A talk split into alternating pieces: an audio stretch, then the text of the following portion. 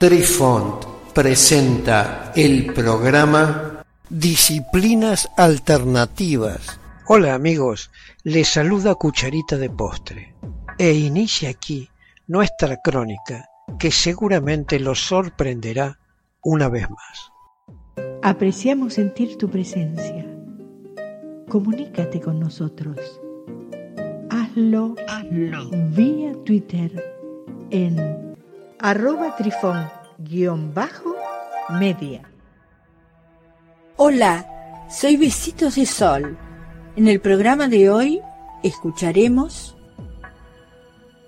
El viaje astral de personajes célebres del pasado. Carl Jung.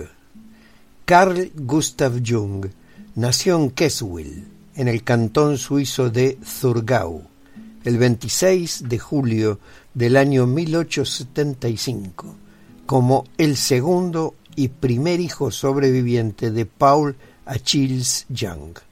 Su primer hijo, nacido en 1873, fue un niño llamado Paul que sobrevivió solo unos pocos días.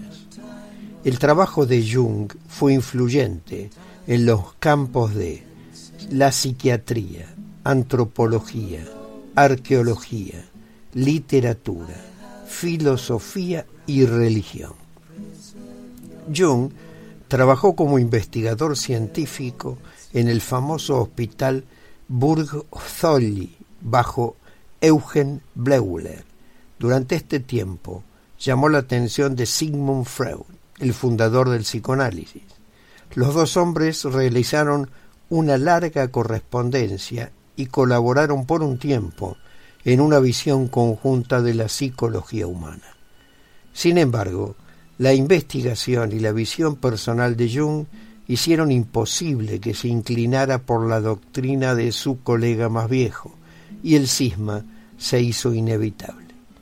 Esta división fue personalmente dolorosa para Jung y tuvo repercusiones históricas que perduraron hasta el día de hoy experiencia cercana a la muerte.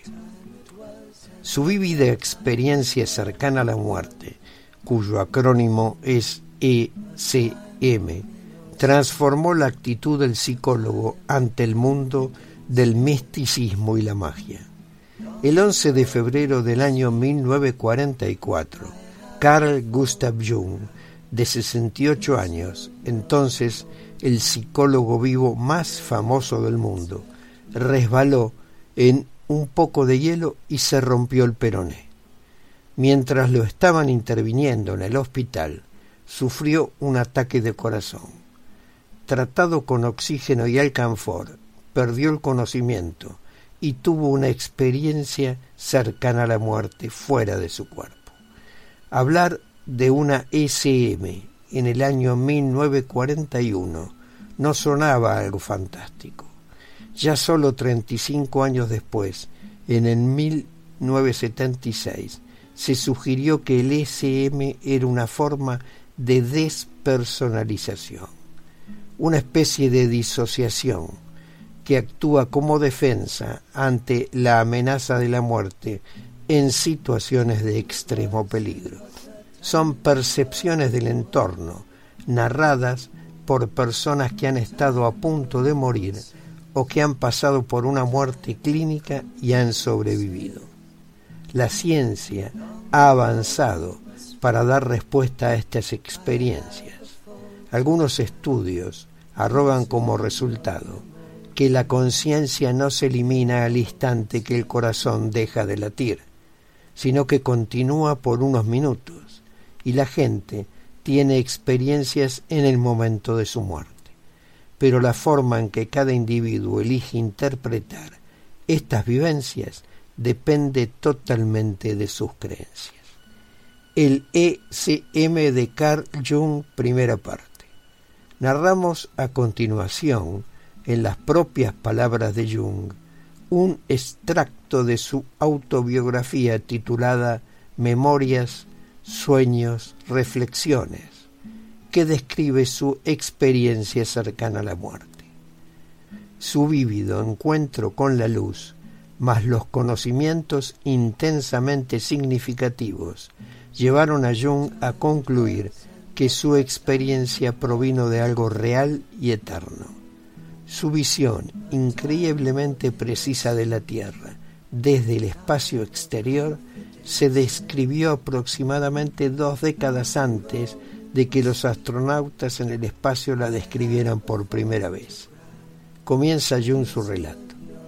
Se encontró flotando aproximadamente a 1600 kilómetros de la Tierra, lo que hoy en día se denomina exósfera. Es la última capa de la atmósfera y es el área donde los átomos escapan hacia el espacio. Como su nombre indica, es la región atmosférica más distante de la superficie terrestre.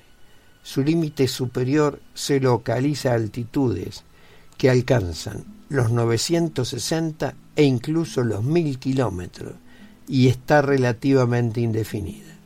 Es la zona de tránsito entre la atmósfera terrestre y el espacio interplanetario.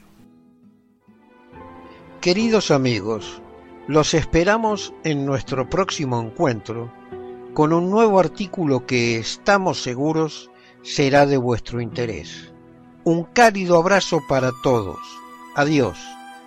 Apreciamos sentir tu presencia. Comunícate con nosotros. Hazlo, Hazlo. vía Twitter en arroba trifón-media. Este episodio lo encuentras en Anchor, Spotify y en tus plataformas favoritas. Hasta siempre amigos, besitos de sol y cucharita de postre les dicen gracias por pensar